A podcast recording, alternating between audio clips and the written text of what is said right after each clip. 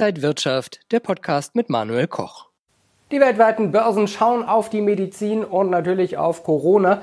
Sputnik soll er heißen, der neue Impfstoff aus Russland und den will man auch kräftig vermarkten. Und man sieht bei der Wahl des Namens, worum es geht, um ein Wettrennen im Kampf um den Corona-Impfstoff. Forscher weltweit sind sich einig, was theoretisch funktioniert, kann dennoch in der Praxis scheitern. Denn jeder neue Impfstoff birgt Risiken und richtige klinische Studien in drei Phasen gibt es zum Sputnik-Impfstoff noch nicht. Unterdessen steigt die Zahl der Neuinfektionen in Deutschland. Die Zahl der Krankenhausfälle, die sinkt allerdings. Rund ein Drittel der Neuinfektionen wird verursacht durch Urlauber, die zurückkommen nach Deutschland.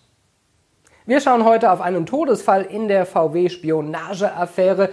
Wir gucken, welches Unternehmen Wirecard jetzt frühzeitig im DAX ersetzen wird. Und in den Top-Empfehlungen geht es um Daimler und die Chancen bei Silber. Und damit herzlich willkommen zu Inside Market 6. Ich bin Manuel Koch.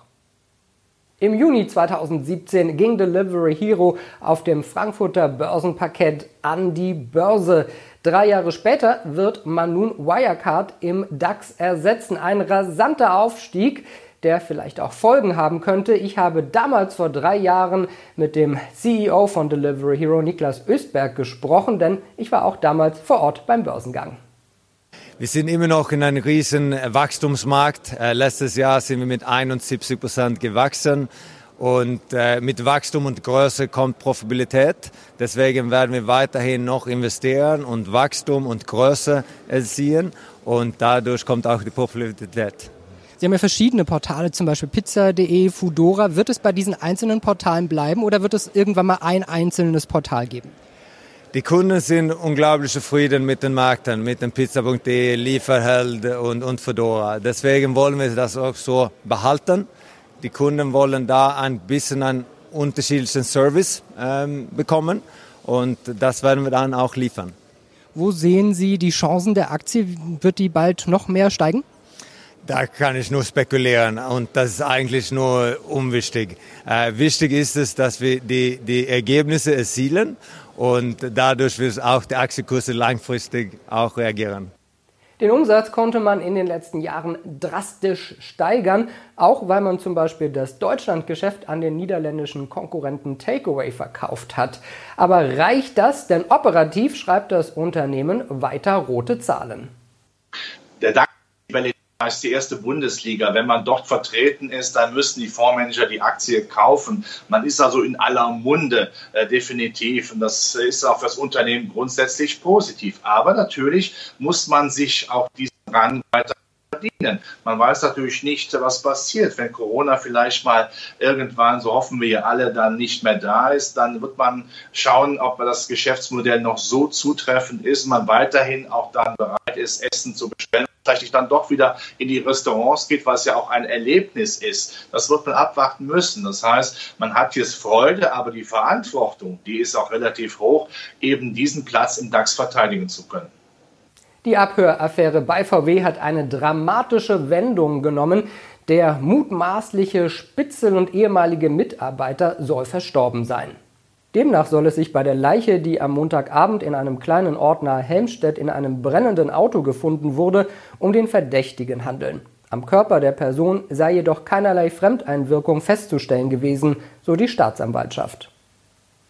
Ja, der deutsche Leitindex schaut natürlich auch auf die Themen wie Impfstoff und Corona. Diese Woche ist er über die 13.000 Punkte Marke zur Wochenmitte gegangen.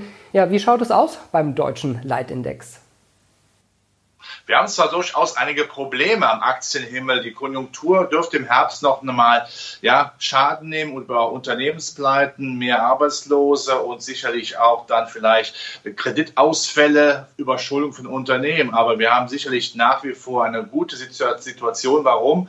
Das Geld bleibt billig. Wir wollen noch mehr seitens der Geldpolitik die Konjunktur kalt starten. Und Amerika ist zu erwarten, dass vor der Wahl noch einmal das Füllhorn an Arbeitslose ausgeschüttet wird. Das heißt, man muss es so formulieren, es ist immer schwieriger, Alternativen zum Aktienmarkt zu finden, auch wenn wir jetzt nicht unmittelbar neue massive Höchststände sehen werden. Webinare statt Seminare. Wenn ihr euer Börsen- und Trading-Wissen vertiefen wollt, dann schaut auf die kostenlosen Börsenseminare der Trading House Börsen Akademie. Bequem von zu Hause könnt ihr daran teilnehmen. Die nächsten Termine am 14.08., also heute Börse für Einsteiger, erfolgreich an der Börse agieren. Exklusiver Marktausblick am 9. September mit André Stagge, 22. September Märkte im Chartcheck mit John Gossen und am 30.09. erfolgreich mit Bluestar handeln, das Trendfolgesystem richtig anwenden. Meldet euch am besten sofort an und sichert euch euren Platz unter trading-haus.de.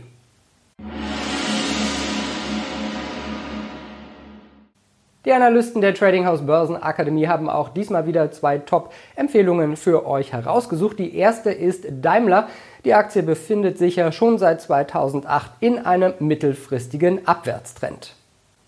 Durch die Corona-Krise ging es runter auf ein Tief von 20,94 Euro. Erst an dieser Stelle gelang es, eine tragfähige Trendwende einzuläuten. Die Analysten sehen eine Longchance. Gelingt es, einen nachhaltigen Tages- bzw. Wochenschlusskurs oberhalb von 40,55 Euro zu etablieren, steigen die Chancen auf einen fortgesetzten Kursanstieg der Daimler-Aktie auf 44 Euro spürbar an. Aber erst darüber dürfte ein größeres Kaufsignal in Richtung des 200-Wochen-Durchschnitts bei derzeit 52,02 Euro aktiviert werden und sich für ein mittelfristiges Investment anbieten. In den letzten Jahren steckte der Silberpreis in einem Abwärtstrend fest. Erst im Sommer 2019 konnte dieser überwunden werden. Nach einem Verlaufshoch bei 19,64 Dollar sammelten Marktteilnehmer zunächst Kräfte für einen weiteren Schwung. Die Analysten der Trading House Börsenakademie sehen eine Longchance. Erst bei einem Niveau von 21,13 Dollar dürfte ein tragfähiger Boden entstehen und den Silberpreis übergeordnet auf 35 Dollar weiter hochdrücken. Geht es dagegen unter die Marke von 20 Dollar per Wochen Schlusskurs abwärts, bleibt ein Test der runden Kursmarke von 18 Dollar nicht aus. Wenn euch das Video gefallen hat, dann gebt mir einen Daumen nach oben, kommentiert und postet. Und ansonsten sehen wir uns in der kommenden Woche wieder bei Inside Markets X. Ich bin Manuel Koch. Happy Friday!